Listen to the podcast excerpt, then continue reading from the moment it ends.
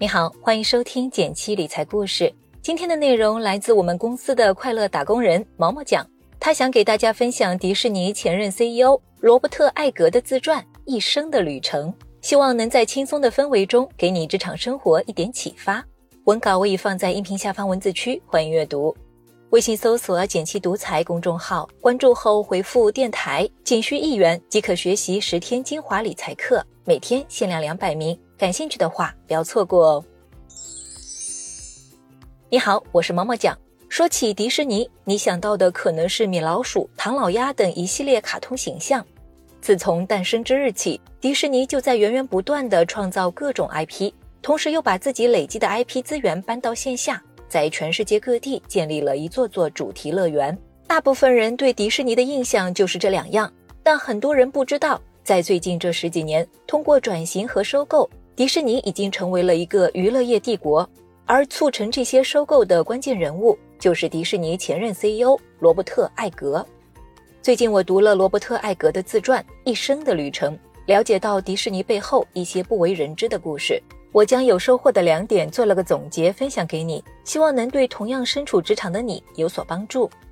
在艾格上任前，他的前任艾斯纳在迪士尼 CEO 的位置上干了超过二十年。在他任期的前十年，迪士尼还是处于一个巅峰状态，拍出了《美女与野兽》《狮子王》等一系列热门影片。进入二十一世纪后，整个娱乐传媒行业的局势也在悄悄发生变化。首先是迪士尼遇到了创作瓶颈，拍的一连串的影片反响平平。其次，九幺幺事件给全球的旅游业都造成了打击，这对主题乐园业务也带来了很大影响。而艾斯纳风格强势。随着时间的推移，董事会成员对他独断专行的作风忍无可忍，决定另选 CEO。而接任新 CEO 位置的，正是当了五年迪士尼二把手的罗伯特·艾格。刚上任的艾格手里拿到的绝不是一副好打的牌。作为二把手，他很早就清楚迪士尼需要改变，因为整个行业都在发生变化。新官上任三把火，他第一个选择下手的对象是战略规划部。这是迪士尼最核心的一个部门，也是艾斯纳亲手创建。招进来的人基本都是从哈佛等名校商学院毕业的精英，擅长做商业分析。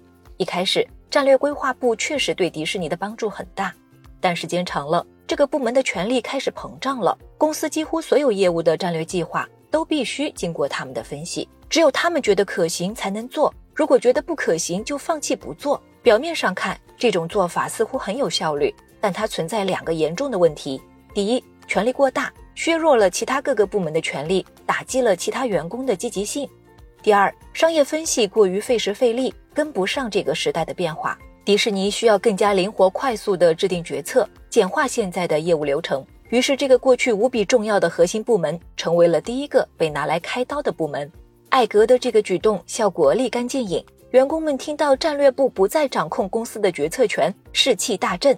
解决完内部问题后，艾格开始全面梳理对外业务。很长一段时间，迪士尼的创作遇到瓶颈，而同一时期，一家叫皮克斯的公司却越来越好。而皮克斯的创始人正是推出苹果手机的乔布斯。一开始，皮克斯只是一家小公司，担心动画片成品卖不出去，就和迪士尼合作，让迪士尼来销售，赚了钱按比例分成，迪士尼拿大头。随着皮克斯在商业上也越来越成功。这种不平等的分成比例就维持不下去了。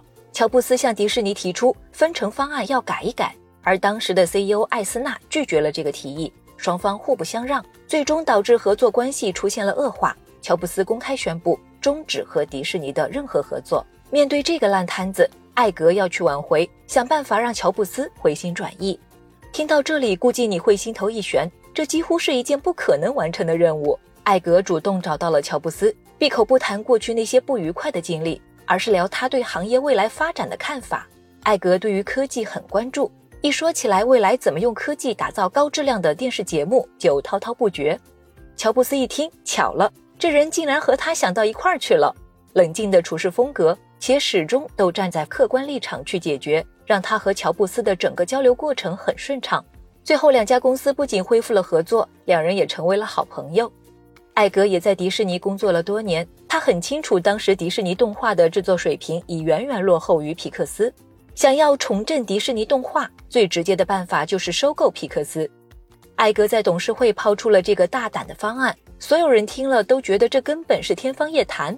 首先，乔布斯绝对不可能卖掉自己的公司；其次，即便是卖出去，他可能也会漫天要价。即便如此，艾格还是硬着头皮决定找乔布斯聊一聊。艾格直接坦白，收购皮克斯是为了拯救迪士尼，让最优秀的动画人才加入迪士尼，同时皮克斯公司原来的传统和文化依然能保留下来。最后，乔布斯同意把皮克斯卖给迪士尼，并且他的要价还是在对方可以承受的范围内。后来，艾格接连收购了漫威公司、卢卡斯影业、二十世纪福克斯等公司，继续扩大自己的商业版图。经过这一系列的成功收购，迪士尼彻底扭转了业绩下滑的趋势。在艾格上任之前，迪士尼的股价一直很低迷，最低的时候跌到只有十美元左右。但过去这十几年，迪士尼的股价长期处于上升阶段，现在也已经突破了一百美元。读完这本书，让我感触最深的还是艾格身上的两点：一个是冷静客观地处理工作上的事情，不要太情绪化，这样和别人沟通起来也会更顺利。另一个是要敢于尝试，不要还没做就先放弃，迈开第一步。很多事情没有你想象的那么困难。很多人在做一件事情前都会去计算成功概率，觉得成功率不高就放弃了。但艾格的职场经验告诉他，事在人为，有些事情看上去成功率不高，但是真去做了，还是有机会做成的。好了，今天的内容就分享到这里了，不知道你是否有所收获呢？觉得不错的话，欢迎点赞分享给身边的朋友。学习更多理财投资知识，可以按照文稿开头提示操作，免费领取我为大家准备的理财干货大礼包一份，还有惊喜福利等着你。点击订阅电台，每周一到周五，简七在这里陪你一起听故事、学理财。我们明天见，拜拜。